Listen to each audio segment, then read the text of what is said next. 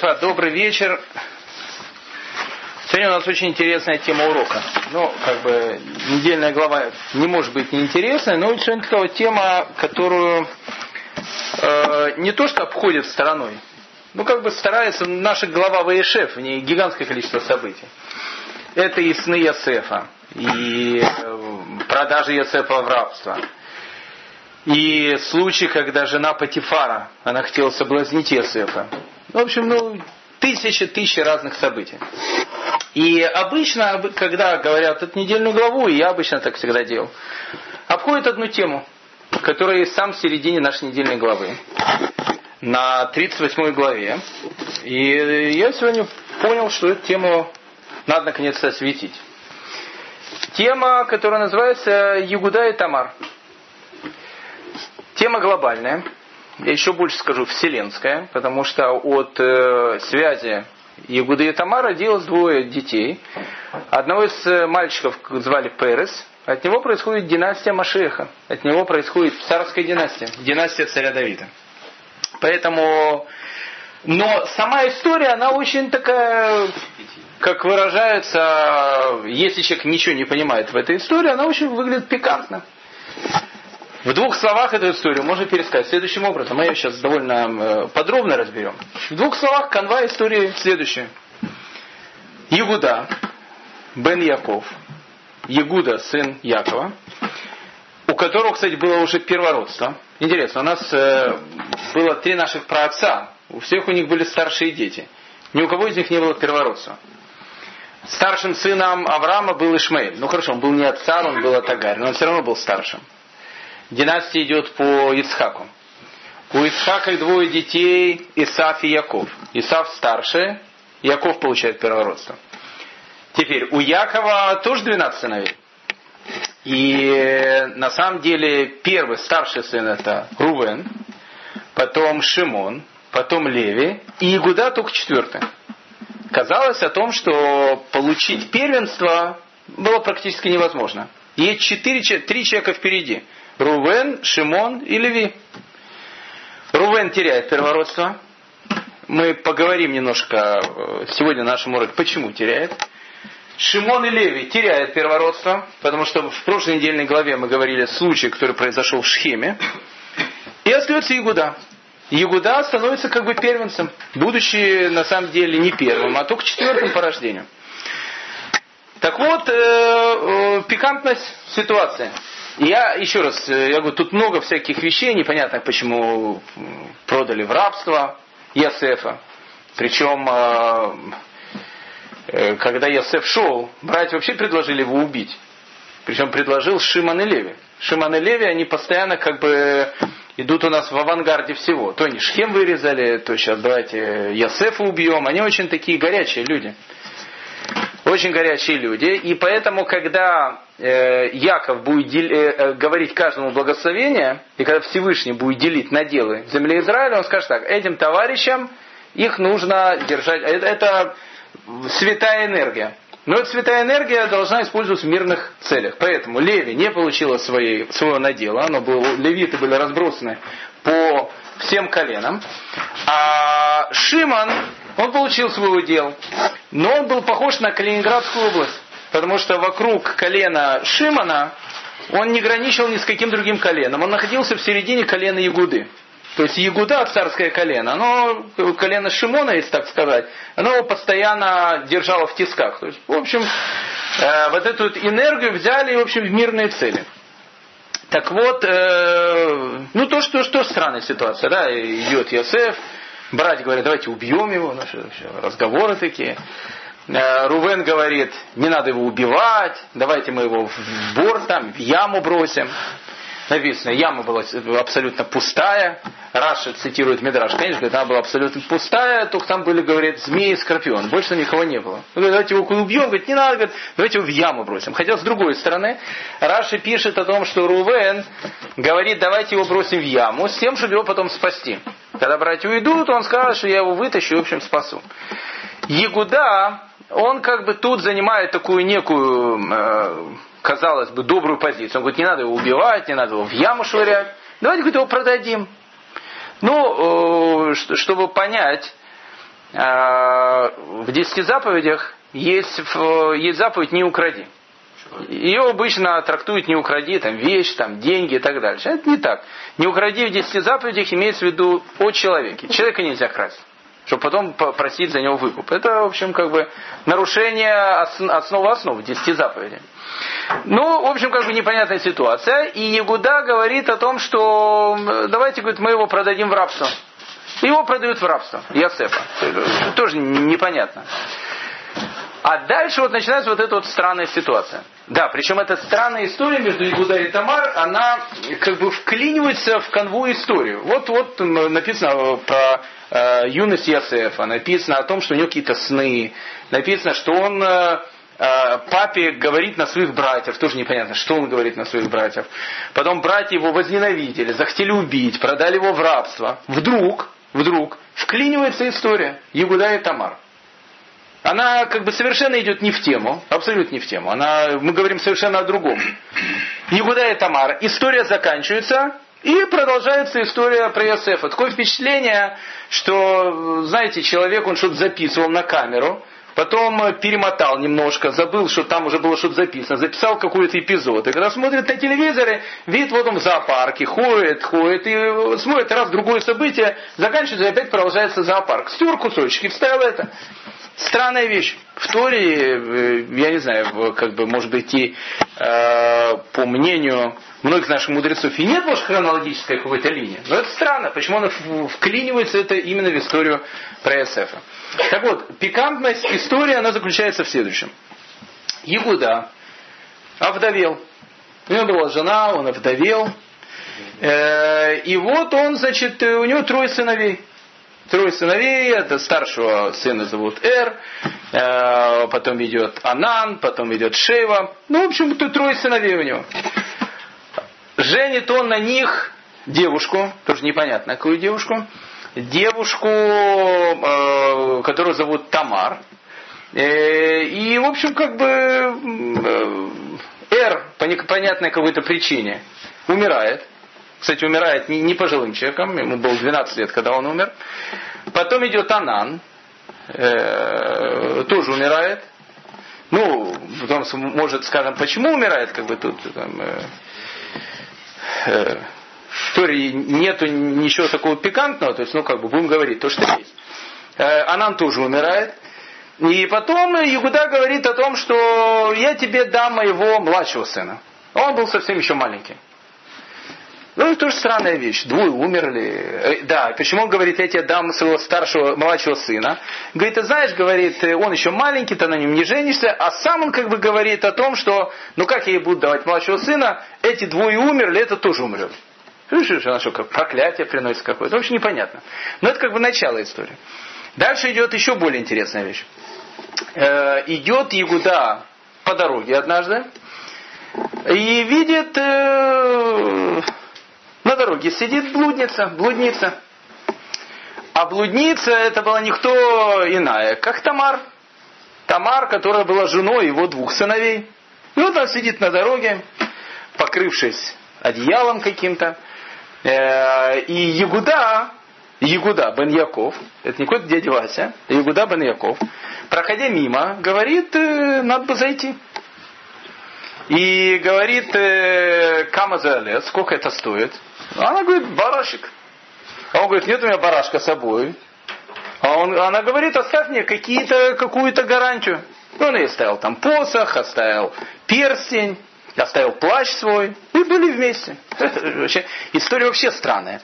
Ну, вообще абсолютно странная. Мы говорим не о дяде Васе и не даже о Хайме, который вообще ничего не знает. Мы говорим об Ягуде, от которого происходит царская династия. Он идет по улице, встретил блудницу, зашел к ней, а блудница была его, как бы, как это называется по русскому языку? Невесткой. В общем, какой-то, какой ужас.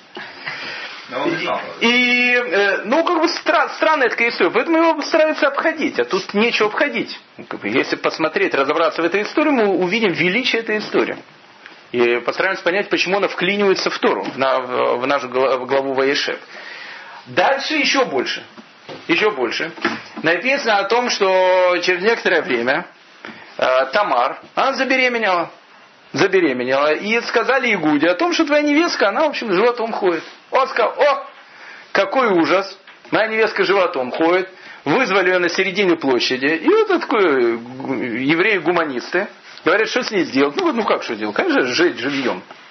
Ну, как у нас принято в Испании. Аутодафы такое. Будем ее сжигать, значит, все, тут же непонятно вообще, совершенно непонятно. И Игуда первый, кто говорит, сожгем его, сожгем его, будем сжигать ее сейчас. А, потому что она беременна. Тоже, тоже непонятная вещь. Она же не была э, замужней женщиной. Ну, хорошо, там на стороне, там ужасно в те времена, но сжигать. Что, что, что это вообще за фокус такие? Ну и Тамара, она в конце концов говорит какую-то странную фразу. Она говорит о том, что э, а ребенок-то от того, у кого я взяла это, значит, перстень, посох и вот эту вот э, дубленку, купленную в магазине «Снежная королева». Я говорю, это все, значит, ты оттуда, и, куда смотрит, это его дубленка. И он говорит, о, господа, я прошу прощения, я был виноват. Я был виноват, тоже странная такая история. Э, дальше, Ягуда уже на ней, соответственно, не женится, потому что уже все, что нужно, было у них. И у него рождаются близнецы. Причем рождаются близнецы тоже очень странно. Э, сначала выходит из утробы один близнец, ему тут же на ручку повязывают ниточку, говорят, он первенец.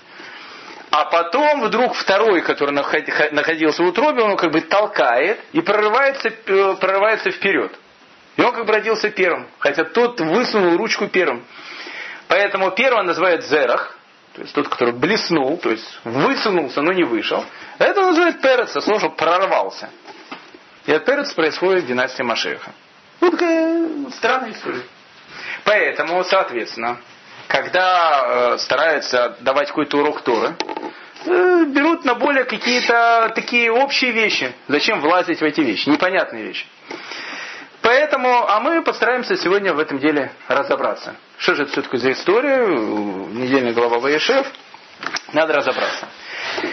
И прямо сейчас это и начнем делать. Итак, написано, и было так. В ту пору сошел Ягуда от своих братьев. Ну, нужно понять, что такое в ту пору. Голова Ваешев, еще раз говорю, хронологически построен очень странно. Сначала написано, как Ясефа продали в рабство. Ясеф, он э, молодой парень, 17-летний. Тут прерывается событие, и пишется о событиях, которые произошли через 22 года, после того, как его продали в рабство. Когда эта история закончится, она опять вернется на 22 года назад. Тут идет впереди, на 22 года. Написано о том, что спустя 22 года, 20 лет спустя, братья, они до сих пор переживают.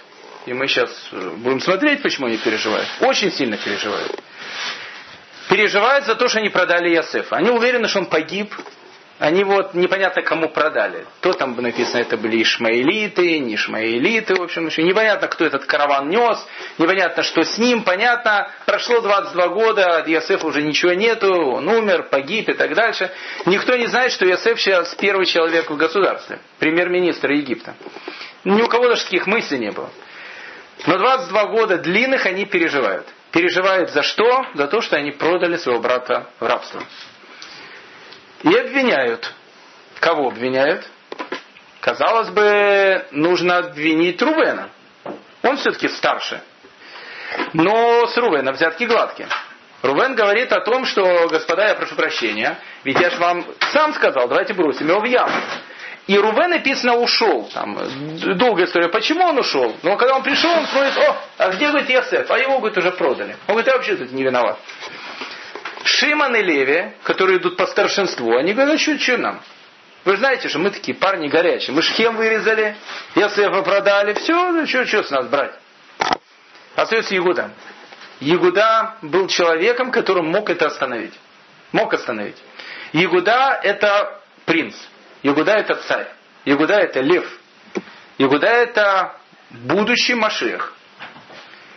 А Машех это лидер. Лидер.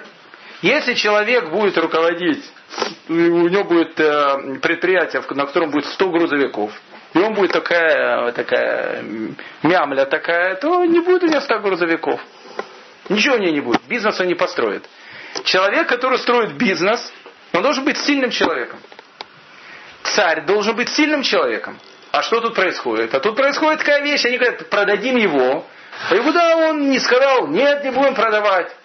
Или еще что, он сам сказал продавать его. И братья обвиняют во всем его. Он лидер, он должен был остановить, он не остановил. На протяжении многих лет вот это вот отношение между братьями, они были очень-очень натянутые. Братья, они обвиняли Ягуду в том, что они продали Иосифа. И Ягуда это не мог выдержать. Ягуда понимал о том, что он потерял свой, свое царство. Никто не говорит, что сейчас э, царская династия перешла к другому. Ягуда, может быть, еще остался из царского колена, но он уже не царь. Братья сказали, ты царем быть не можешь. В трудную минуту, в серьезную минуту, ты не показался серьезным лидером, ты не можешь быть царским коленом. Иуда очень переживает, не может смотреть в глаза Якову, а Яков, он потом скажет, когда они принесут окровавленную рубашку Иосифа, Яков скажет, вот вы меня сводите, а, вот вы меня сводите в Шиол, там написано. Что переводится как в ад. Вот я, говорю, там из-за вас иду в ад. Странная вещь, какой-то Яков говорит, Яков там, это не, не, не какой там э, Яков, говорит, вот теперь я в ад сойду. За что я в ад сойду? Что Йосефа э, убили, Йосеф пропал, не принесли, говорит, вот загрызли животные, дикие. И написано, что он был, э, что он был безутешен. Яков. И написано, почему он был безутешен. И приводится Мидраш. Всевышний сказал Якову о том, что у тебя при твоей жизни не погибнет никто из твоих сыновей. Ты не увидишь смерти никого из своих сыновей. Никого. А если кто-то из твоих сыновей погибнет, это значит, что ты попадешь в ад. Почему это значит, что ты в ад попадешь? Это значит, ты не выполнил свою миссию. И Яков, когда к нему приходят и говорят, что его сын Есеф погиб, Яков понимает, что вся история его жизни, которая была до этого, она проиграна. Больше 20 лет у Лавана, борьба с ангелом Исава, все проиграно. Вся его жизнь, на ней поставлена точка. Яков говорит, я иду в ад. То есть у меня ничего не было. То есть все, что у меня было, Всевышний посчитал, что я не справился со своей задачей. Яков на протяжении этих лет тоже безутешен. Он не знает тоже, что Йосеф жив. Никто не знает. И что делает Ягуда? Ягуда уходит от своих братьев. Он не может быть рядом со своими братьями, они его осуждают, его мучает угрызение совести, но это еще было не полная чува. Полная чува будет дальше. Игуда уходит. Ту пору сошел Игуда от своих братьев и отклонился к человеку из Адулама по имени Хира. Он живет в некой местности, которая называется Адулам, у человека, которого зовут Хира. И увидел там Ягуда, дочь некого купца. Это неправильный перевод. Неправильно. Почему неправильный перевод? Потому что тут написано Бат Иш Кнаани. То есть дочь некого хананейца. А тут берется купца по имени Шуа и взял ее в жены и вошел к ней, она забеременела и родила сына. И так дальше. Ну, тут наши мудрецы начинают э, бить тревогу. Говорят, это как же такие вещи происходят? Как может быть такое, что Ягуда женится на Хананейке? Ведь мы помним, у Авраама, у которого был сын Исхак, он посылает Илиезера, говорит, иди в мою страну, подальше. Только не дай Бог, чтобы мой сын не женился на Хананейке. Не дай Бог, чтобы это не было. Яков, он тоже идет туда, чтобы, не дай Бог, не жениться на Хананейке. И тут Игуда, он э, сказал, а я женюсь на Хананейке. Женится на Хананейке. Ну, тут разные точки зрения. Есть э, раби Авраам Ибн Эзра, который говорит э, Ишкнаани, то есть как бы этот хананеец. Его так и надо переводить хананеец. Он был хананеец, он женился на хананейке. И говорит, за то, что он женился на хананейке, написано, он поплатился тем, что у него умерли два его сына. Так говорит Раби Авраам Ибн Эзра. Раши говорит, ни в коем случае, ни в коем случае мы не должны Ишкнаани переводить как хананеец. Ишкнаани надо переводить по-другому. Хананейцам назвали не только хананейцев, но назвали и купцов. На Украине воробьев называют тоже иногда не воробьями, а жидами.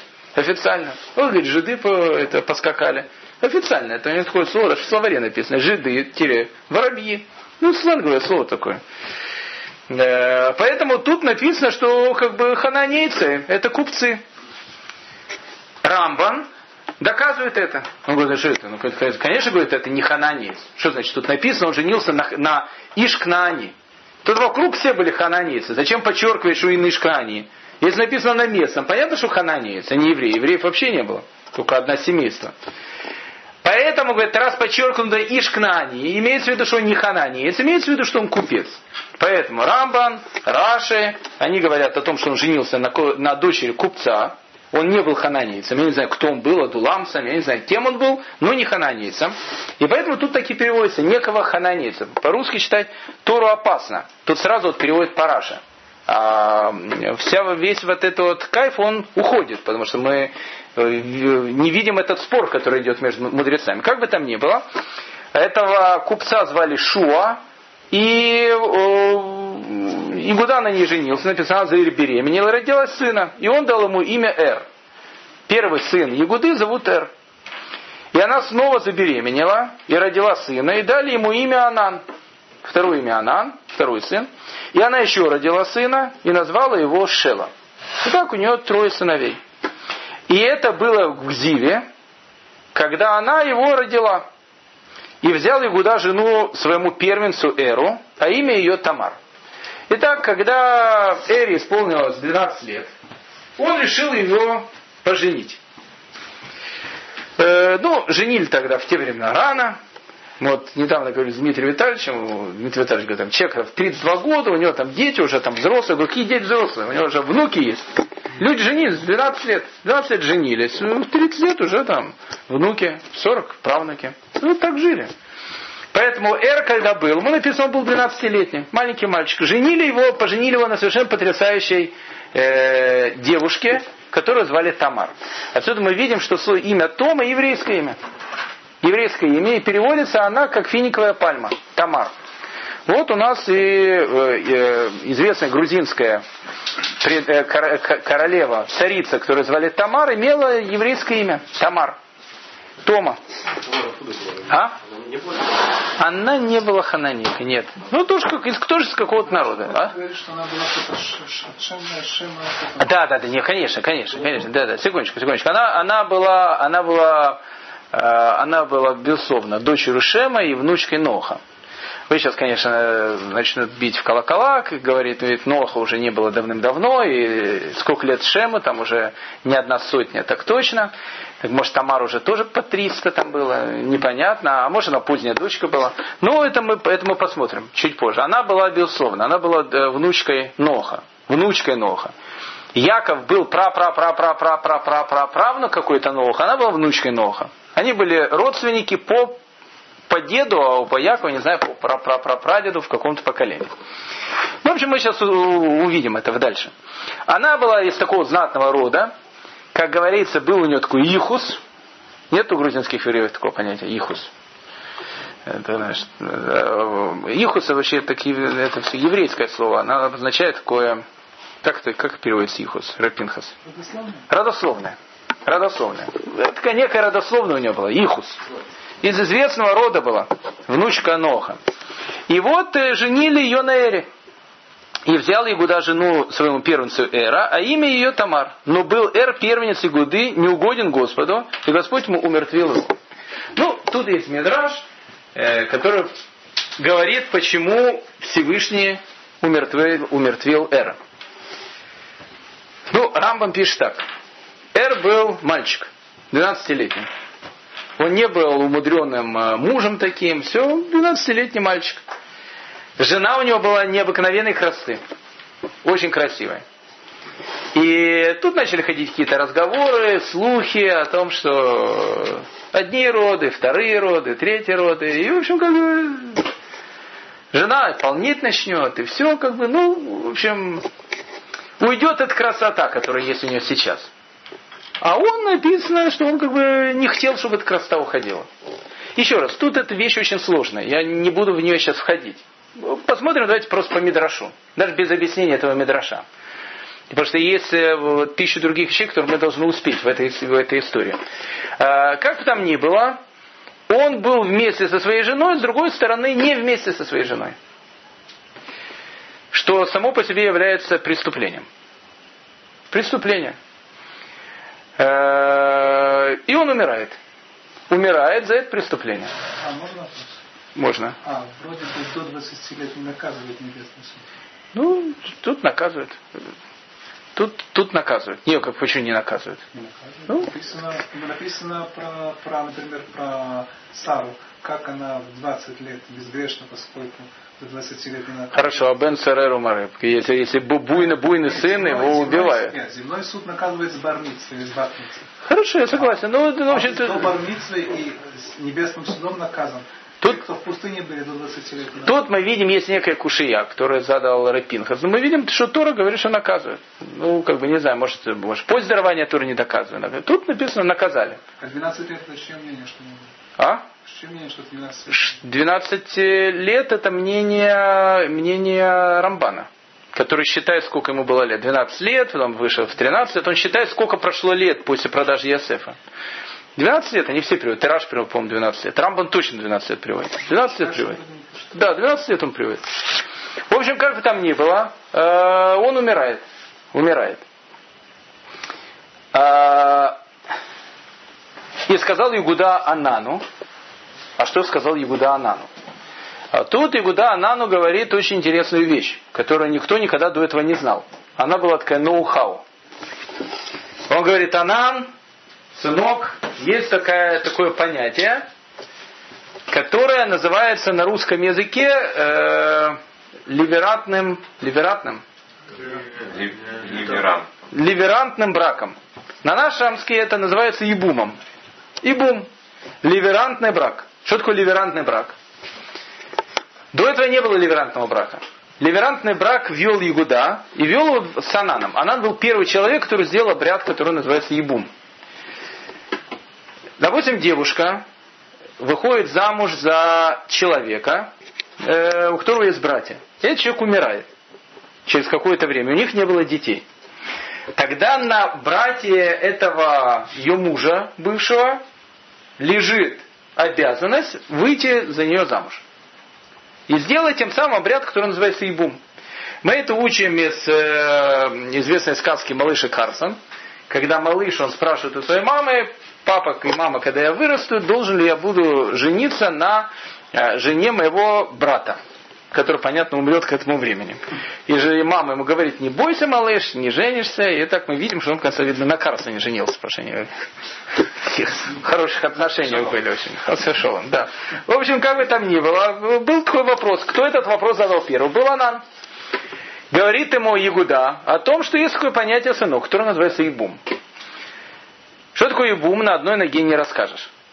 Об этом пишет Рамбан, свое классическое объяснение, что такое Ибум, об этом пишет Мальбим э, в своем э, совершенно потрясающем пируше на Мегелатруд. Он тоже пишет там про Ибум, потому что там был тоже и Рут, и Баас, и тоже у них был Ибум. Что такое Ибум? И зачем нужен Ибум? Говорит Рамбан и очень интересная вещь. Он говорит так. Душа человека, она приходит в этот мир. И она в этом мире должна исполнить какую-то задачу. Одну задачу, вторую задачу, третью. Много задач. Бывает так, что душа человека эти задачи не исполняет. Абсолютно не исполняет. Вот у нее задача, она их не исполняет. И тогда говорит Всевышний о том, что, ну что делать, я заберу эту душу. И забирает эту душу. Не дай Бог, ни про кого из нас не будет сказано. Человек умирает. Приходит его душа туда. Всевышний говорит, я тебя послал в этот мир с какой-то определенной целью, а ты эту цель не выполнил. Поэтому что нужно сделать? Нужно сделать такая вещь, которая называется гилгулем. Гилгуль, то, что переводится реинкарнацией. Когда я был маленький, я думал, что реинкарнация есть только лявдали у индусов. На самом деле это еврейская вещь. Это они у нас взяли. Реинкарнация. Переселение душ. Душа спускается в новое тело с одним условием. Каким условием? Она ничего не помнит насчет того, что было ее в прошлой жизни. Ну, есть какие-то вещи, которые она помнит. Я однажды моего учителя спросил, а как знать свою задачу? И он говорит, знаешь, что тебе трудно в жизни, это и твоя задача. Вы там ленишься делать это, проблемы у тебя с этим, этим, это твоя задача в жизни. Все, что тебе легко дается, это не твоя задача жизни. Это просто тебе дается. Вот все, на чем нужно над собой бороться, это твоя задача, ради, ради чего ты пришел в этот мир. Все мы гилгули, это понятно. Новых душ их э, практически нету, а если они есть, это великие души, великие люди. Мы все секонд-хенды, но очень такие хорошие секонд-хенды. То есть Всевышний возвращает душу абсолютно тигораги, написано. Абсолютно чиста она. Все стерто, вся информация стерта, она новенькая. Так вот, э, зачем же нужен Ибум? А вот зачем нужен Ибум. Пишет Рамбан интересную вещь. Он говорит так, у человека есть понятие одежда. Еще больше. Не то, что одежда. У человека есть э, даже в понятии одежда понятие обувь. Обувь это в то, что человек одевается. И одежда. Что такое одежда человека? Одежда человека, она как бы скрывает его сущность. Под ней как бы голый человек. После греха Адама человек стал стесняться. Теперь, тело человека, что оно скрывает? Оно скрывает душу. И тут вот интересная вещь. Говорит Рамбан, если у человека размер туфель 41, а он купит размер туфель 38, они ему будут жать. А если он купит размер туфель 45, он не сможет не ходить. Будет э, комик такой, карандаш. Будет в таких огромных туфлях ходить. Поэтому что он должен сделать? Он должен, должен купить туфли именно 30, 41 размера. У человека размер рубашки такой, размер брюк такой. Если он купит больше или меньше, они ему не подойдут. Спрашивается вопрос. Но ведь мы сказали, что одежда, она прикрывает тело человека, и она делается точно по телу человека. Возникает вопрос. Если тело человека, оно прикрывает душу человека, значит тело человека, оно повторяет, если так можно сказать, э, образ души. Если у человека такие уши, это значит, у души такие уши. Но нам тяжело понять, что это такое. Если у человека такой шнобель, значит, у души такой шнобель. Каждый человек выглядит по-разному. Почему? Потому что души у всех разные. Тело человека, оно отражает сущность души. Нам это тяжело понять, как оно отражает сущность души, но это так работает. И у души Рапинхаса тоже, наверное, пейсы есть. Такие большие. Поэтому говорит Рамбам такую вещь. Он говорит о том, что когда умирает человек, и у него нет детей, нет наследников, в этом случае Всевышний может дать человеку опцию. Какую опцию? Он может вернуть этого человека, вернуть этого человека в ребенка, который родится у его жены. Еще больше. Ребенок, который рождается у его жены, на самом деле не будет, ну как бы формально, может быть, биологически будет сыном брата покойного. Но неформально он будет сыном покойного. И говорят о том, что в этом ребенке может вселиться душа этого человека, который умер. Спрашивают вопрос, зачем тогда нужен брат? Ответ прост. Современная наука генетика, она говорит, что братья похожи. А раз братья похожи, значит форма и комплекция, и гены, фонд этого брата, он в точности подходит тому, какая должна быть душа. Я, э, э, слава богу, не смотрел, но опять же, люди говорят, э, меня вообще ребят подошли там, наверное, полгода назад, э, даже не ребята, а один, в общем, человек с нашей общины подошел, говорит, мы занимались с ним, он говорит, а вы смотрели, Равгдали, фильм «Аватар»? Я говорю, нет. Он говорит, очень интересно, посмотрите. Я говорю, ну, знаете, времени нет, а о чем фильм? И он говорит, он что-то, что рассказывал, но начало фильма очень интересное. Я его до сих пор не смотрел. Ну, интересный такой фильм. Отрывки смотрел. Вот это начало мне было интересно. Что, что, э, что, что там э, э, по сюжету? Умирает некий брат, и они говорят, а этого аватара, я не знаю, кто он такой был, он может быть связан только с человеком, э, по форме которого его делали. Он говорит, твой брат умер, а ты на него очень похож. Поэтому ты можешь быть связан с этим аватаром. Типичная идея Ибума. Поэтому кто должен сделать Ибум? Ибум должен сделать брат. А что будет, если брат скажет, что я Ибум делать не буду? А если ты Ибум делать не будешь, тогда это делается обряд, который называется халица. Что такое халица? Халица это раздевание туфель. Тогда снимают у этого брата, который отказывается, туфлю, и женщина говорит определенную фразу. И э, этот обряд называется халица. Обряд есть до сих пор. Не дай бог, чтобы ни с кем, ни с кем он не был связан. И бума нет сейчас, а халица есть. До сих пор в современном Израиле, если, не дай бог, женится девушка на парне, и парень, не дай бог, уходит в армию там, или не, не, не только в армию, где-то там, он погибает, не дай бог, у него есть жена, э, и у них не было детей, а у него есть брат, то ее, э, она не выйдет замуж в следующий раз без того, пока этот брат не сделает их лицо. Ну вот будет снимать туфель определенный, то есть он не, не будет на ней жениться. Процедура в определенной процедуре, в рабануте она происходит. До сих пор есть такая вещь. И бума нету, халица есть. А он может на ней просто жениться и все? Нет. Ну, не принято сейчас делать ибум. Не То принято? есть по, не принято. Ну, я не знаю, может, ну... Если оба согласны. Да, почему, если он согласен? А это же заповедь тоже вообще. Не знаю, ну не принято. Я, я, я, честно, я, я не знаю эту тему. Я, поэтому я, я, мне тяжело что-то сказать. Но я знаю, что и бума нет, есть халица. Почему нет, не знаю. Теперь, до смерти Эра не было понятия Ибума. То есть никто не знал, что есть такое понятие. И тут подходит э, к Анану Ягуда и говорит Анану, Анан, сынок, есть такая вещь, которая называется Ибум. Ты должен жениться на этой девушке. А Тамар, я не знаю, сколько лет, если Эру было 12, ну или лет тоже 12-11, тоже, она тоже не, не пожелает, одним словом. Написано, что Анану было где-то на год, уже год прошел, как они, видно, жили. Вообще, э, кто-то пишет, что ему было на год больше, по-моему, Рамбан пишет. Значит, ему 13 лет уже было. И он на ней женится, Анан. Исходи куда Анану, войди к жене твоего брата и женись на ней по праву деверя и восстанови потомство твоему брату. И бум сделай.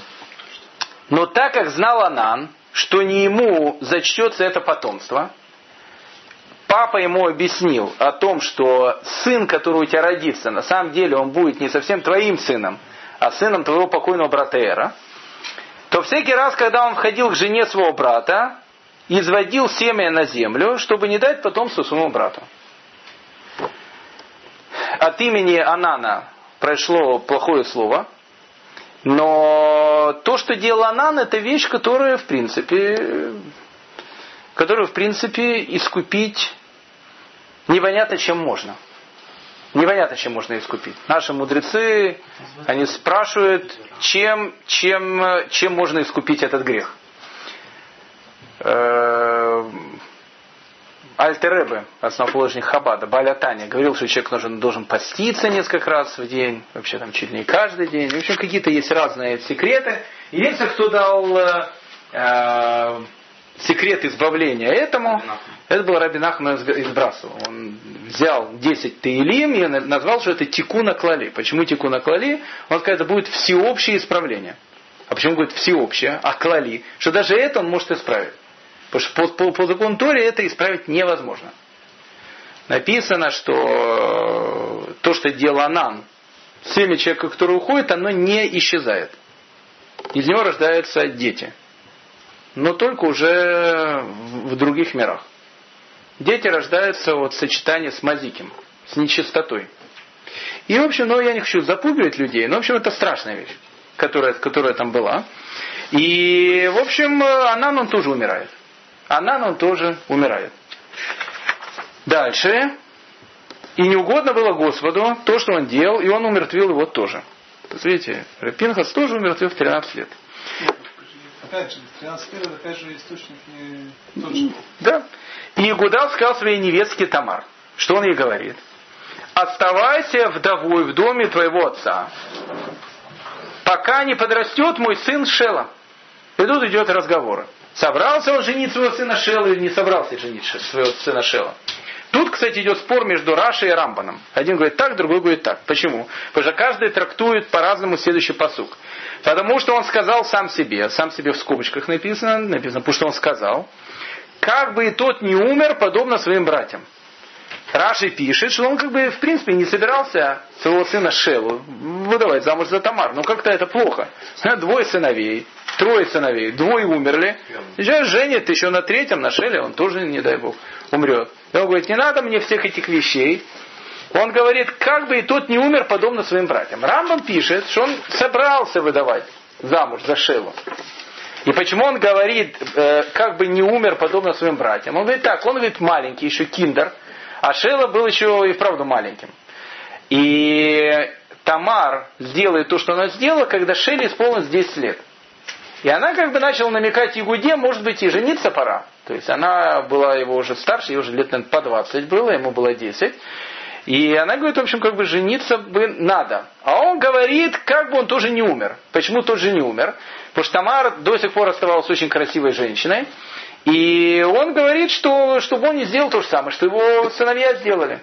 И тоже не умер. Ну, опять же, тут тайна тайн. Мы вот так вот это рассматриваем, что, чтобы успеть все. Поэтому, поэтому понятно, что тут все было тоже не, не все так просто. Написано, ушла Тамар и жила в доме своего отца. Спустя долгое время умерла дочь Шуи, жена Ягуды. Прошли годы, но э, скорее всего, если э, история, которая сейчас произойдет, написано, что Шейле было 10 лет, то есть годы, ну, прошло лет 8-9 не, не, больше, не больше этого, ну, может, там, девять с половиной, потому что Шейла уже к этому времени был. Умерла жена Ягуды. Ягуда стал вдовцом. А когда Ягуда утешился, то поднялся к стригателям его стада в Тимну. Ну, тут есть совершенно потрясающий Раши, и э, нужно понять, что Раши пишет. Раши пишет так. Э, поднялся к, к стригателям, э, поднялся в Тимну. Поднялся в Тимну. Написано Раши. А Шимшоне сказано, и спустился Шимшон в Тимну. Такая странная вещь. Тут говорит, поднялся в Тимну. А Шимшоне написано, спустился в Тимну. Находится, а, а Тимна находится на склоне горы. С одной стороны к ней поднималась, с другой спускалась с нее. К чему приходит этот Раши? Непонятно Раши. Известное есть правило, о том, что комментарий Раши рассчитан на пятилетнего ребенка.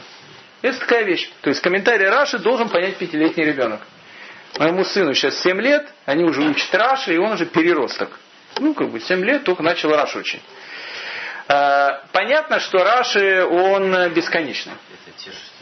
Бесконечный. А, то, что, то, что пятилетнего ребенка, пятилетний ребенок может понять, а когда у Рафиска Зильвера как рассказывал один из моих учителей в, в последние годы его жизни. Спросили, что он сейчас учит, он сказал Раши. Рафисках учил Раши уже на другом уровне. Раши можно учить всю жизнь. Почему? Потому что Раши, он бесконечен. Все, что, все, в чем есть простота, в этом и самая большая сложность. Когда были компьютеры, которые занимали размер целой комнаты, это были плохие компьютеры. А сейчас компьютер в размере с диктофона, это хороший компьютер. Чем они меньше, тем они сложнее. Но этот комментарий Раши непонятен. Написано, Раши пишет для пятилетнего ребенка. Зачем эти подробности? Ни Рэб Гавриэлю, ни мне они не нужны. Написано, он говорит, поднялся в Тимну, а Шимшин написано, спустился в Тимну. И Раши пишет, потому что Тимна находился на середине горы. Оказывается, есть некий спор в Гмаре. И вот почему приходит Раша. Это просто для того, чтобы показать, как, как работает Раша. Есть некий спор в Гмаре, который говорит о том, что такое поднялся и, и что такое спустился э, э, в Тимну. Первая вещь. Гмара говорит так. Э, что Шимшон, когда он спускался в Тимну, он спускался для того, чтобы жениться на филистимлянке. И э, Гмара пишет о том, что вот этот свой Ярат имеется в виду не то, что он спустился, а о том, что Ереду сделал. Что он как бы спускался для того, чтобы жениться на филистимлянке. Опустился. Опустился, да. А когда написано, что Ягуда поднялся в Тимну, написано, что поднялся, он поднялся духовно, потому что он должен сейчас будет жениться на, на Тамар. Поэтому это первое объяснение. Второе объяснение. А, Гмары, она говорит так, Тимна это два разных города. Есть Москва, Москва оттуда, есть Москва там в штате, не знаю, Алабама где-то. Там есть Москва, тоже город такой. Два разных города. Поэтому один город на горе, поэтому он туда спустился, а другой город, он там во впадине, поэтому он опустился, а тут поднялся. Третье объяснение. В Гамаре говорится так. Тимна на самом деле находится на середине горы. Она по, по центру. Поэтому Шимшон, который шел с одного края э, части горы, он как бы спустился, а Йегуда, который шел с другой стороны, он как бы поднялся. Что приходит Раши? Зачем Раши приходит дать этот комментарий? Для того, чтобы Раши говорит, ты понял, что тут не аллегория идет, о том, что ты скажешь, что Йегуда поднялся в Тимну, в смысле не поднялся, а духовно поднялся, а имеется в виду третье мнение, которое идет в Гмаре. Какое третье мнение? Тимна находится на середине горы. Ну, такое вот Раши. Сразу дает, мы видим, для чего идет комментарий Раши. Показать, по какому мнению Раши считает, надо трактовать то, что тут написано. И увидел, э, да, и увидел ее, секундочку, нет, мы пропустили. Э, секундочку. Да. Э, и ушла Тамар, и жила в доме своего отца. Спустя долгое время умерла дочь Шуи, жена Югуды. А когда Югуда утешился, то поднялся к стригателям э, стата овец в Тимну. Мы скажем, почему поднялся. Он и его друг Хира из Адулама. Ведь он в Адуламе живет, он со своим другом Хира туда поднялся. И сказала Тамар так. Говорит Тамар, вот твой свекор, поднимая, и сказали Тамар так. Тамар, вот твой свекор поднимается в Тимну стеречь своих овец. Говорят Тамар, ну, стричь. Вот твой говорит, свекр поднимается. Она говорит, поднимается мой свекр. Прошло, говорит, 9 лет. И уже э, э, Шели 10 лет, в принципе, уже готов жениться, а он до сих пор меня не женит. И это плохо. Почему это плохо? У нас будет две женщины-героини в нашей недельной главе. Одна это Тамар, а вторая жена Патифара. И одна и вторая сделали, хотели сделать одно и то же. Только одну мы называем э, святой, если так можно сказать, а вторую мы порицаем. А мысль у них была одна и та же. Что говорит Тамар? Тамар, она была не просто Тумой, и даже не грузинской царицей. Она была великой женщиной. Она была пророчицей если так можно сказать, я не знаю, было ли пророчество на самом деле, но у него был какой-то руаха кодыш, очень большой. Тамар прекрасно знала, что от нее, именно от нее, должно произойти династия Машеха. Она знала это. Может быть, она не знала, как это будет называться, что это будет, но она знала, что ее потомки, они будут великими людьми. И они должны произойти от царского колена, должны произойти от Ягуды. Она был, знала это, она знала, что у нее на роду так написано – что происходит? А происходит ужасная вещь. Она видит, что Ягуда не собирается Шелу на ней женить. И сейчас может произойти трагедия. По большому счету, в свое время также поступит Рут, которая придет на гумно к базу ночью и скажет базу, он скажет, я знаю, что Аббас, он был, будет уже пожилым человеком, там, сколько там, под 80 лет будет. И она скажет, ты должен мне сделать ибум. Почему? Потому что от нас должен произойти великий человек. Она это знала, Рут. И Боас это потом узнал. И ее правнуком стал царь Давид. Это были великие женщины. И Тамар знала о том, что от Ягуды, либо от нее, либо от ее сына, должен произойти царский род. И она видит, что Ягуда не идет по той линии, по которой он должен идти. И она решила его исправить. Спрашивает вопрос, а зачем Всевышнему надо было такие вот вещи делать, чтобы исправлять? Но Машех, он всегда рождается из таких вот вещей. Давида считали незаконнорожденным. Поэтому папа, когда его э, пророку Шмуэлю показывал всех братьев своих, всех сыновей, Младшего не показал. Он считал незаконным. Непонятно от кого рожденным. Потому что он как бы со своей женой не жил, а она забеременела. Она забеременела, потому что она, в общем, в общем с ним была там, в общем, ну там длинная история. И поэтому папа Давида считал его незаконнорожденным ребенком. Плюс он еще был рыжий. А рыжий это плохо. Потому что Исав был тоже рыжий. И он видит, такой рыжий, Исавовский такой, байстрюк такой, незаконнорожденный, и к нему такое отношение было. И поэтому, когда Шмуэль начинает там выбирать сыновей, кто должен быть э, будущим царем, это, это, это, говорит, а если а, а больше у тебя нет детей, он говорит, есть там, ну, в общем, я не уверен, сын ли он мой. Он говорит, давай его сюда. И Шмоль его помазывают на царство. Почему? Потому что Машех должен родиться таким способом. Я не буду говорить, что такое запутать сатана, это слишком большая вещь, я ее сам толком не понимаю, но Машех, он всегда рождается в тайне. Есть вот много таких вот всяких вещей, запутанная вещь. Поэтому тут Машех тоже должен так родиться. И мы увидим почему-то. Тамар, видя о том, что Ягуда не собирается к ней идти, она понимает, что как э, женщина она должна брать инициативу в свои руки. Написано. И она сняла одежду вдовы, покрыла себя покрывалом и села, закутавшись у Петах и Инаем. Ну, тут есть Раши, который пишет, что такое Петахинаем. Петахинаем переводится как э, вход глаз, или как это сказать. Инаем это еще, Нет, еще источник. Не, Инаем это глаза тут. Инаем, эйн, айн это еще источник. Да, но Раши, Раши это трактует как глаза. Раши это трактует раскрытые, раскрытые глаза. Сила у раскрытых глаз. Петахинаем. Раш пишет, почему написано Петах и Наем? Потому что написано, она села на пересечении двух дорог. А почему две дороги называются Петах и Наем? Потому что когда человек подходит к пересечению двух дорог, говорит Раши, не знает идти туда или туда, он раскрывает свои глаза, он не знает, либо туда пойти, либо сюда, поэтому это место назвали Петах и Наем. Вторая вещь, которую приводит Раши, это уже говорят наши мудрецы. На самом деле, говорит, Петах и Наем это не пересечение двух дорог.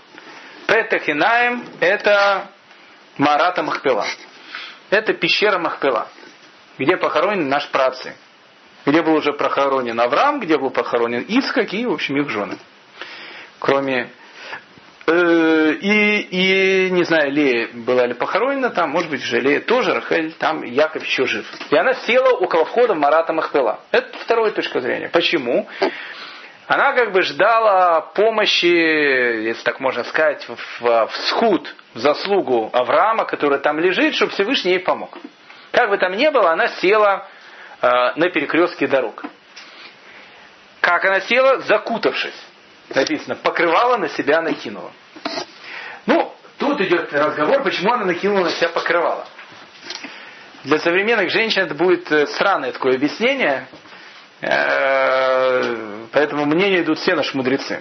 Написано, она была очень скромной женщиной, необыкновенно скромной женщиной. Настолько скромной, что Игуда ее на самом деле толком и не узнал. А почему не узнал? Потому что когда она была женой его, его сыновей, она была настолько скромная, что она там не крутилась, не вертелась там везде по дому. Она тихонько сидела, домострой был. В своей там комнате. Все очень скромная женщина. Красота женщина она находится внутри. И это первое объяснение. Второе объяснение, так она была очень скромная. Она не могла просто так прийти, как, и прошу прощения, как блудница, сесть там, все, она, она закутавшись так села. Но молодежь спросит, а как же на нее клюнуть тогда? Непонятно, сидит такой паранже, закутавшийся, непонятно, кто там сидит, и он вдруг что-то на него клюнул. О, говорит, надо к ней пойти, Ягуда. Э, пишет э, Раби Авраам Ибанезра, есть, говорит, один там ученый, но он тоже пишет, она закутана, но это все пишут, потому что она была очень скромная. Пишет э, э, Раби Авраам Ибанес. Есть, говорит, один там ученый, который говорит, не, не, говорит, она говорит, по-другому закуталась. А как? Он говорит, она говорит, закуталась не потому, что она была скромная, а наоборот, у нее был такой оренбургский платочек, что мужики от этого платочка просто падали в обморок. Такие узоры там были, поэтому она закуталась чтобы точно Игуда на нее сработал. И, и приводит доказательства. Моя, говорит, дочь, говорит этот человек Раби Аврааму Ибн Эзер, так женилась, тоже закуталась так. С одной стороны закуталась, а с другой стороны это ты увидел в этом закутавшейся платочке, сказал, о, хочу на ней жениться. Сказал Раби Авраам Ибн Эзра, совершенно потрясающая вещь, э, из Талмуда. Он говорит, ну, он говорит, как, э, как из дурака что-то учить. Дурак, он выучил как бы из себя какую-то дурость. Вот она говорит, дочка моя закуталась, чтобы стрельнуть, прошу прощения, себе э, жениха, мужа. Точно так же она закуталась, чтобы Ягуда на нее клюнул, прошу прощения за такие вещи. Но Раби Авраам Ибн Эзер и все остальные говорят, что это, что это полная ерунда, а она закуталась, потому что она была скромной. Тебе вопрос, почему Ягуда к ней пошел. И вот он сидит тут Петах Хейнаем, закутавшаяся вся, в черный платочек, э, что на дороге в Тимну, поскольку она видела, что Шо, Шо, Шела вырос, а он не, не отдал ему в жены. И увидел ее Иугуда, и счел ее, как тут переводится, продажной женщиной. Так, так, перевод такой. И счел ее продажной женщиной. На иврит написано «зана». Ну, культурная форма. Наш э, сказал ее, что она, давайте назвать, блудница, более такое слово. Э, решил, что она блудница. Так как лицо ее было сокрыто. То есть э, лицо сокрыто, он решил, что она блудница, в общем, решил, надо к ней зайти. Ну, тут давайте э, отойдем немножко в сторону и посмотрим с юридической точки зрения, мог ли Ягуда зайти к блуднице. Ответ тут такой. Ответует Рамбан. Рамбам. Раби Маше бен Маймон. Он говорит так. До дарования Торы был один закон, после дарования Торы как бы все совершенно изменилось. До дарования Торы было два вида брака. Первый вид брака, он э, был как бы постоянным браком. Второй вид брака, он назывался словом знут. Тут то, что написано. Сейчас это переводится как э, блудничать. Да, он тоже назвал блудничать. Вот не было в нем ничего противозаконного. Чем отличался первый вид брака от второго вида брака? Первый вид брака был постоянный, когда мужчина и женщина были вместе, и они говорили, ты моя женщина, я твой мужчина, такая, как в народной песне старой, и говорит, если надо причина, вот это причина, и они женились. Все. Причем женились бесплатно. То есть он как бы ей ничего не платил. Был второй вид брака, который назывался знутом. Что такое знут? Пишет Рамбам, приходил человек там на площадь куда-то или еще куда-то шел, видел какую-то девушку, женщину, он к ней подходил, говорил, не хочешь ли ты со мной там пройти? А она говорит, 100 долларов. Он говорит, хорошо. И все.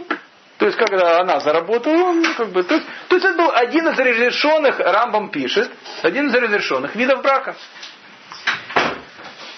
После дарования Торы все изменилось диаметрально. После дарования Торы отныне мужчина, который берет в жены женщину, он должен как бы за нее заплатить.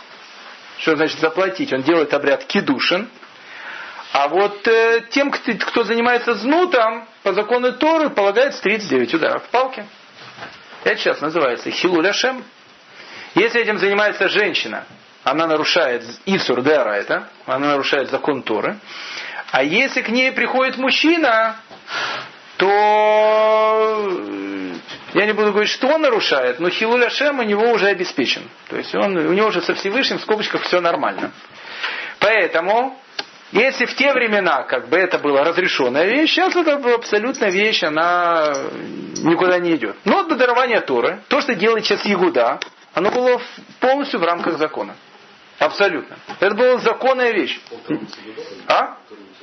О, это интересная вещь. Маораль из Праги задает тот же самый вопрос. Он говорит, он что, Тор не соблюдал?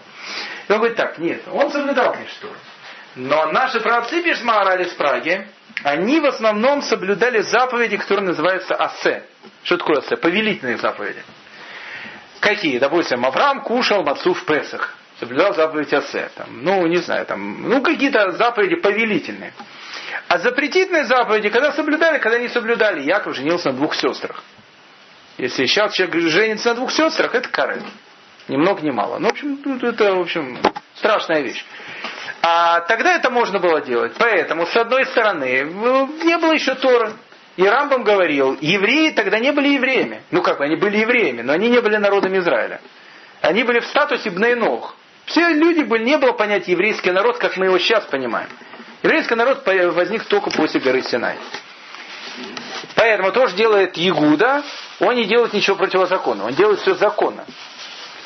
Но все равно это не вяжется с личностью Ягуды как-то.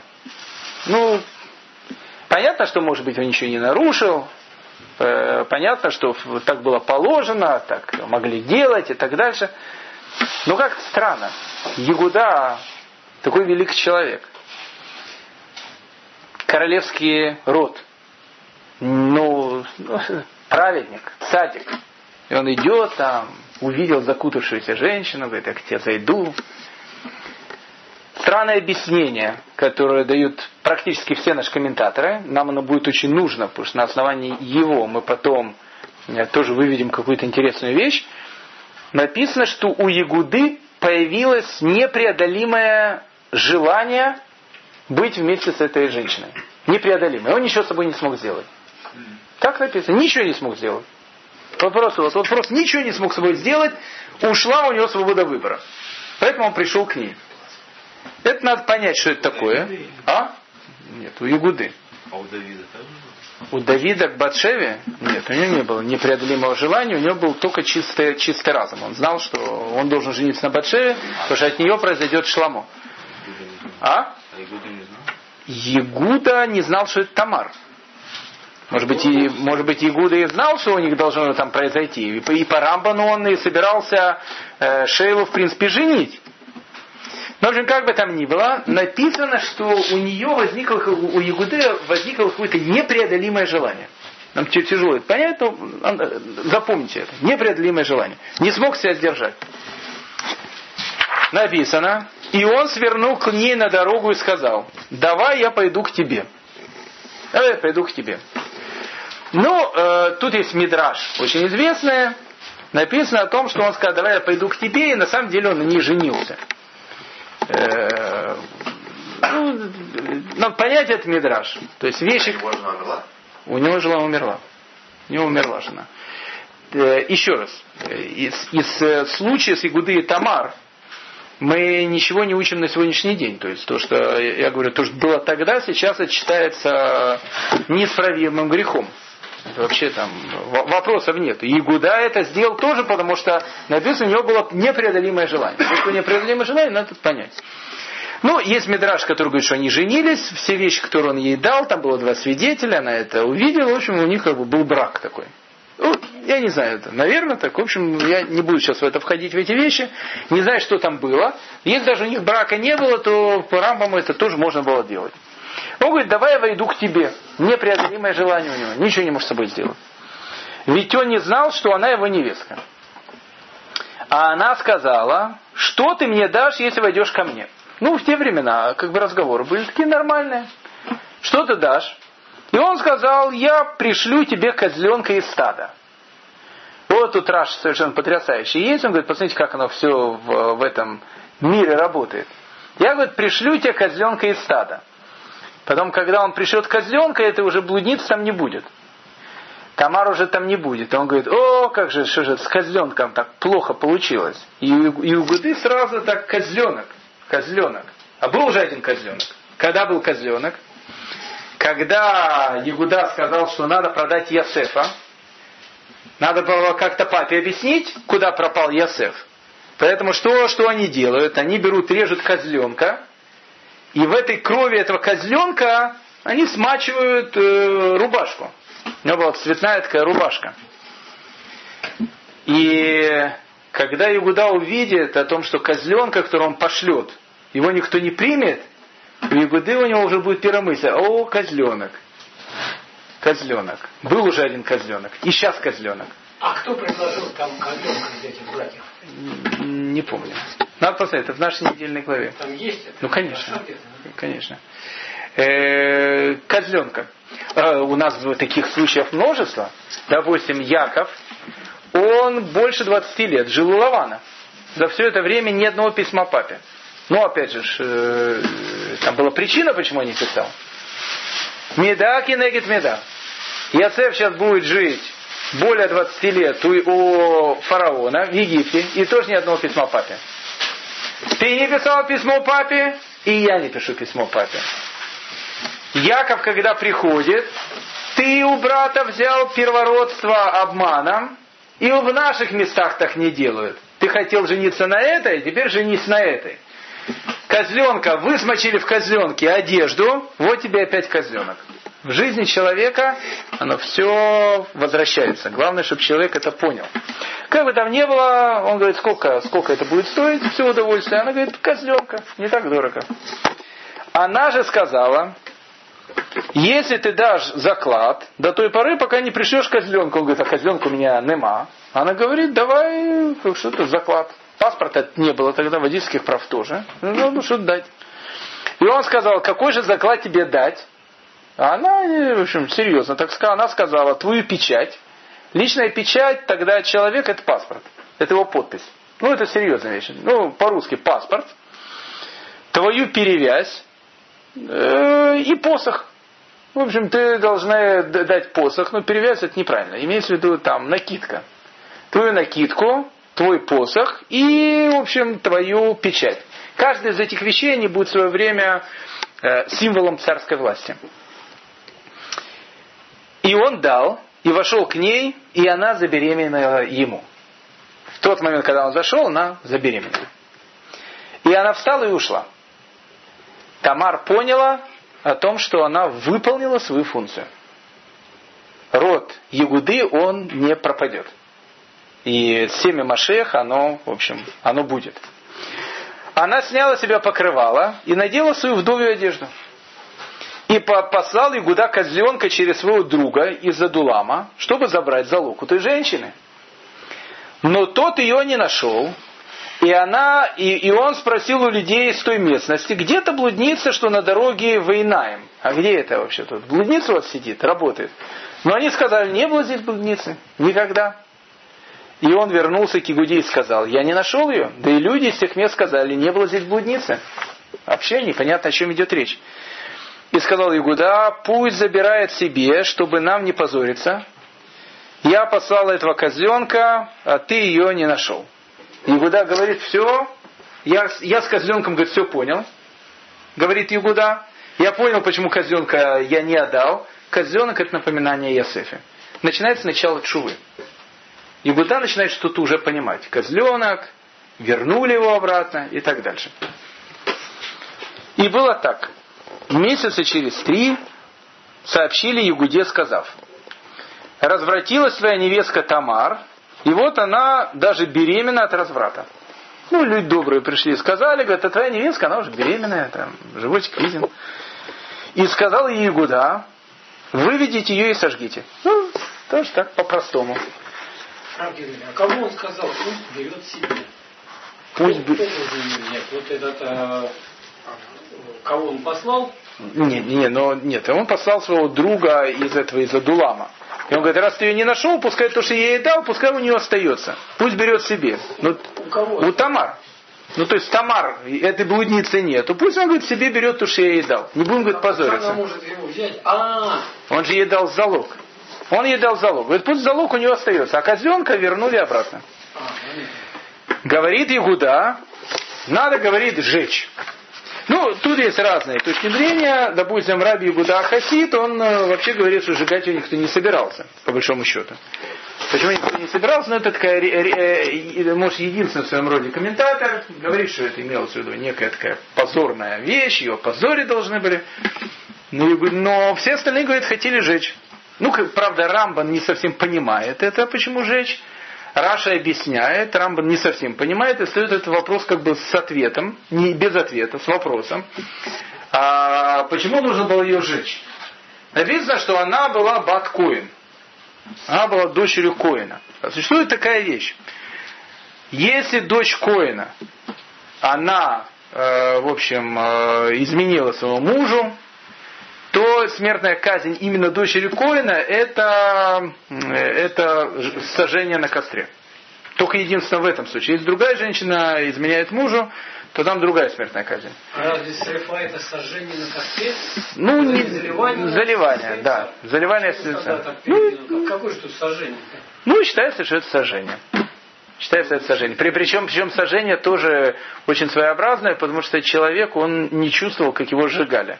Потому что до того, пока ему вливали в этот вот, э, расплавленный этот э, свинец, то его душили. Делали хенек ему. Его с двух сторон душили, он тогда открывал рот, и тогда ему это вливали. Но когда он открывал рот, он уже был мертвый. Ну, я хочу сразу же Лену и всех остальных успокоить. Э, сказал, э, сказал, э, написано в если раз в 70 лет выносился смертный приговор, то этот Санхедрин считался кровавым. Один смертный приговор. А Раби Акива если я бы находился в том суде, его бы даже 70 лет не было. То есть у евреев все очень так грозно, Но я не знаю за всю историю, сколько там этих срифот было, и были ли они вообще, потому что, ну как, может быть, и было там парочку. Но по еврейскому закону, чтобы казнить человека, это практически невероятная вещь. Ну, звучит грозно. Звучит грозно. Так, э, а написано, что... А? О, вот это тут вопрос, который задает Рамбан. Он говорит, секундочку, она разве замужем была? Почему, почему ее должно было сжигать? Ну хорошо, она была Баткоин. Вообще не было понятия Коин. О каких мы Коинах говорим? Кто такой был Коин? Коин это был Арон, первосвященник. До рождения Коина еще должно пройти минимум там 250 лет, не знаю, там 200 лет. Еще никаких коинов нету. Какой коин? Коин переводится это священник. Э, допустим, Малхицедек, и, который жил, э, написано, что он был коин Шалема. Он был коином города Иерусалима. Кто такой был Малкицедек, к которому пришел Авраам? Это был Шем. Это был сын Ноуха. Он был очень пожилым человеком. Он был коином. Почему он был коином? Ну, что он был коином. Он был коином. Поэтому она считалась бат коин. Но тут странная вещь. Но ведь Тора еще нету. Почему надо сжигать? Это первое. Ну, и Рамбам, Рамбам, Рамбан, прошу прощения, задает тот же вопрос, который задает Ария. Он говорит, ну она-то э, и женой-то не была. То есть это странная такая вещь. То есть она должна была выйти замуж за сына Ягуды. Ну это непонятная вещь, но она-то не обручена с ним. Но с другой стороны не было понятия халица. То есть она как бы и не свободная. Но с другой стороны не женатая. Поэтому говорит, это странная вещь. А Раш пишет однозначно, она была дочь Коина, дочь Коина, она была дочерью Шема, величайшего человека того времени. И тут вообще такой разврат страшный. И Ягуда говорит, надо сжигать. И было во время, э, но когда ее повели, но когда ее повели, она послала сказать своему свекру, я беременна от человека, которому это принадлежит. Ее ведут, обратите внимание, как поступает Тамар. Тамар не кричит публично, а на себя посмотри, а беременна от кого я, это ты от кого я беременна и так дальше. И начинает там бросать всякие эти посохи, кольца и так дальше. Нет, она это делает тайно. Она тайно посылает к Ягуде и говорит, вот, посмотри, от кого я беременна. Почему? В Талмуде приводится история про Марукву. Был такой великий человек, Маруква, и жена у него, которая яблоня от яблоки, яблоко от яблони недалеко падает. Они, в общем, оба были на одном уровне. Но всегда почему-то жены нас выше. И мы сейчас видим почему. Когда у Шимшона э, ангел приходит, он приходит не к Маноху, не к папе, приходит к маме. И постоянно к маме приходит, к папе не приходит. А папа очень обижен, почему он как, к нему не приходит, а к жене приходит. А мудрая еврейская жена для того, чтобы муж не показать, он не приходит к тебе, потому что ты э, она не называет его ангелом. А как она его называет? Какой-то человек ко мне пришел. Он говорит, в следующий раз, когда придет, позови его, позови меня.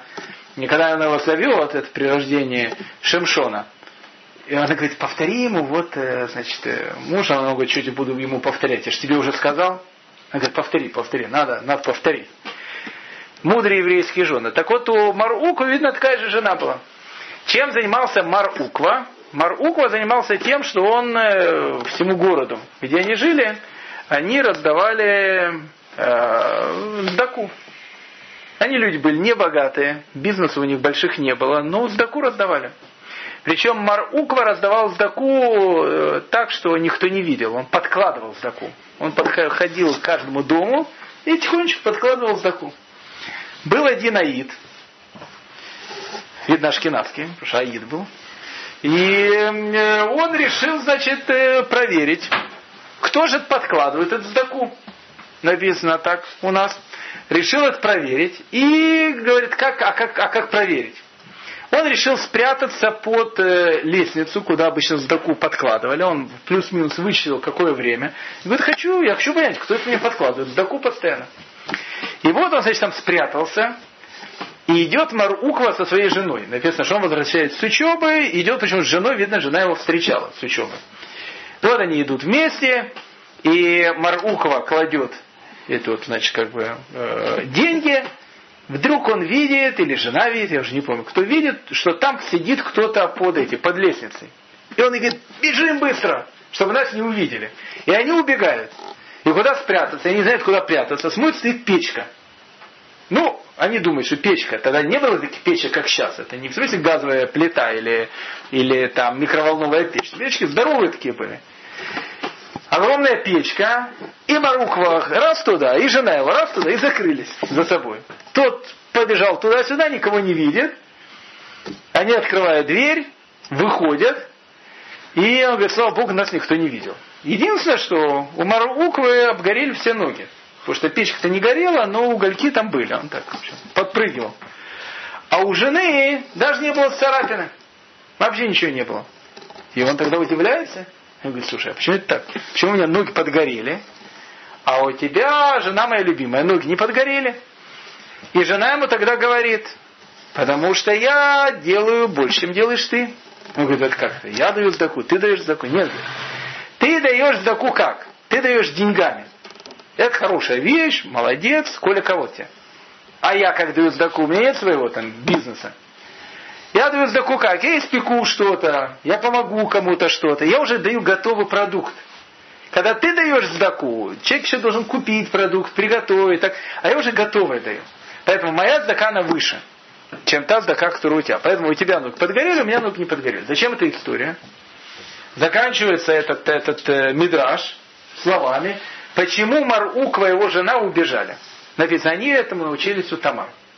Где научились? Здесь научились. Тамар, она не кричит публично, это ты виноват во всем. Она это делает тихо. Она кого-то посылает, она хочет это, чтобы тихонько решить. Она не хочет Игуду позорить. Это, кстати, чисто еврейская такая черта. Не позорить другого человека. А публично это вообще ужас. И сказала, Признай, пожалуйста, чья это, чья это печать, перевесь и посох. Узнай.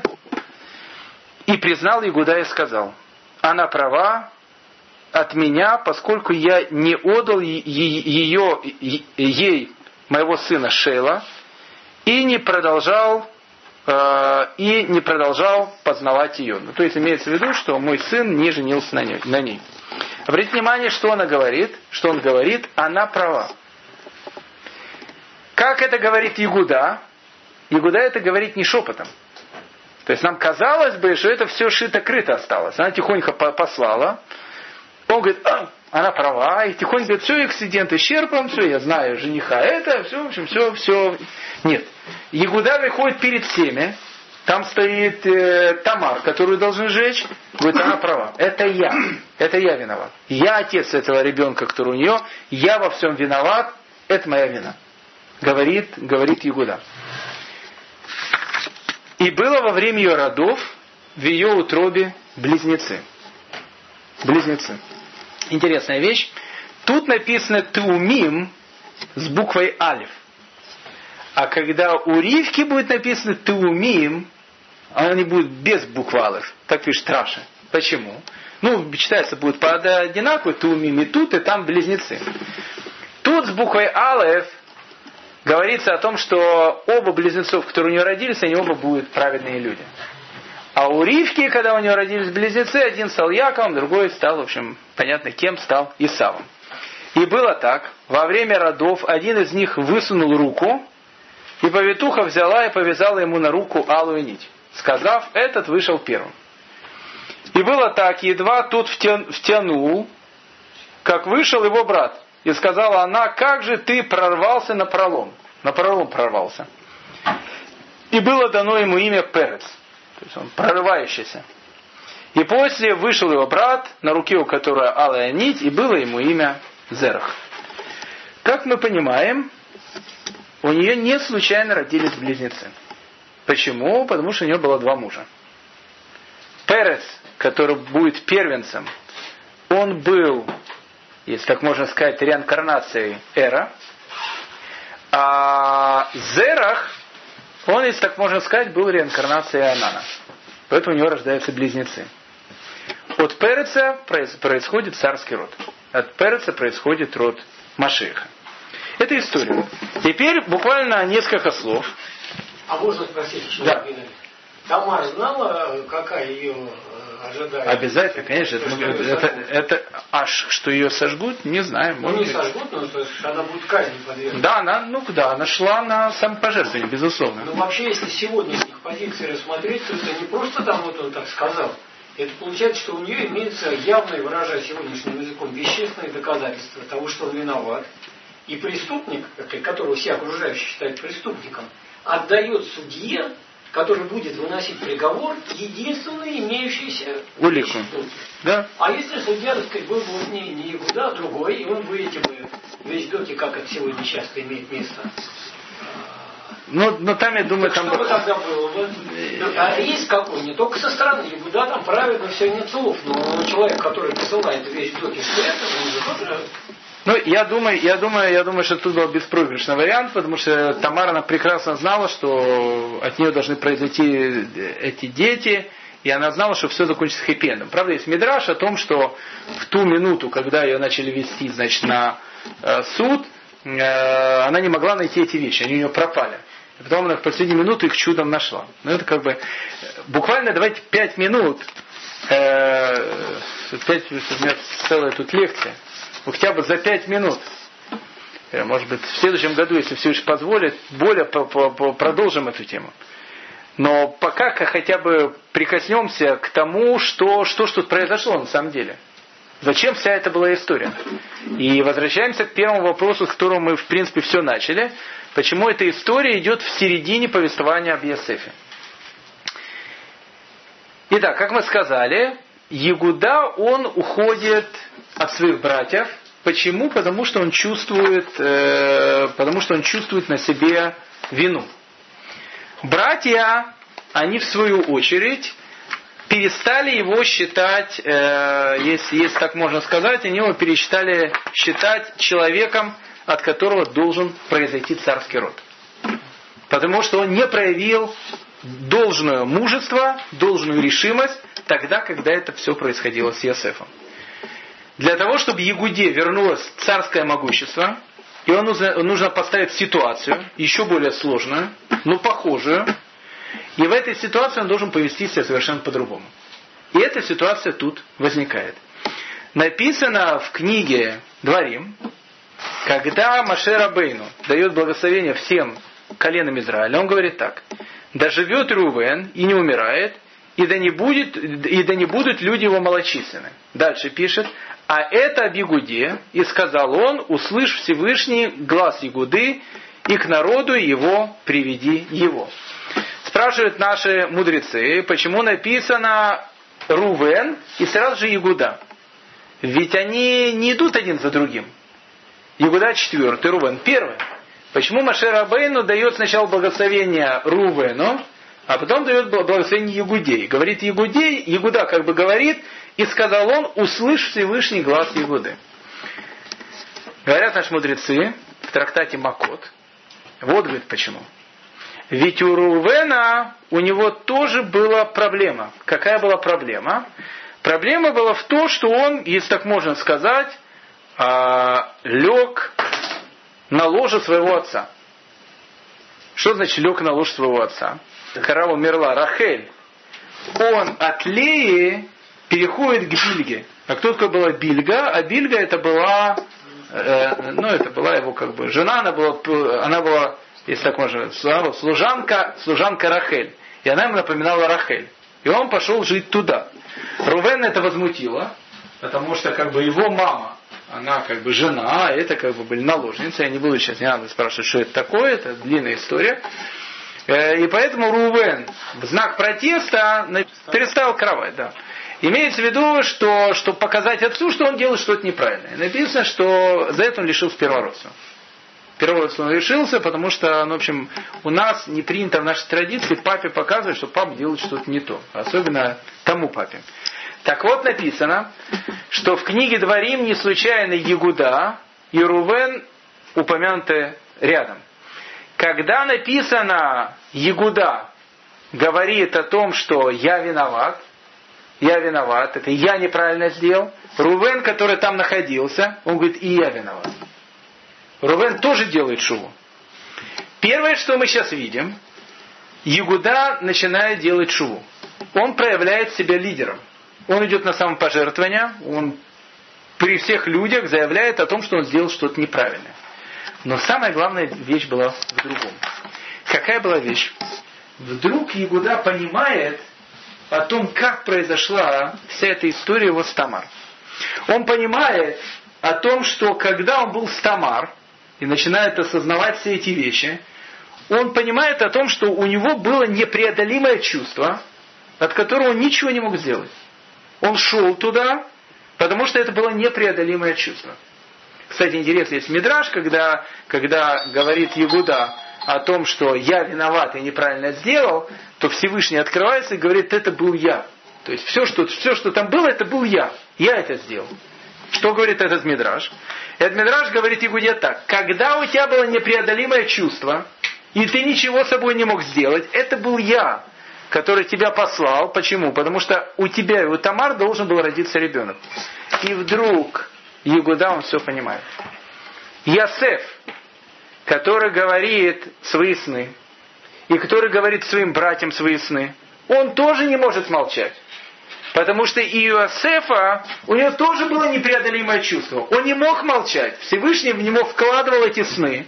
И он не сможет так сказать, как, не, не как робот, это неправильно. У него не было, как бы, если так можно выразиться, свободы выбора. Он передавал это, почему у него было непреодолимое чувство молчать, и он должен был говорить. И Игуда тогда понимает. Ведь и у Ясефа его сны, они были тоже от него. И он тоже не мог молчать. Точно так же, как не мог молчать я тут, точно так же не мог молчать Ясеф там. И почему же мы его продали? Почему же мы его обвинили?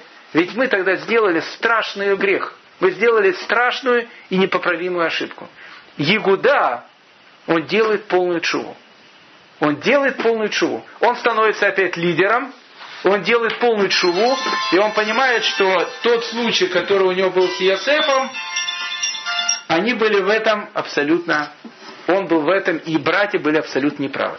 И теперь мы понимаем, почему эта история, она находится в середине истории о Иосифе. Камера как бы уходит в сторону и показывает, как братьям на протяжении этих 22 лет, то что они не видели Иосифа, как к ним пришла мысль о раскаянии. А пришла мысль о раскаянии именно из этой смертной истории про Егуду и Тамар.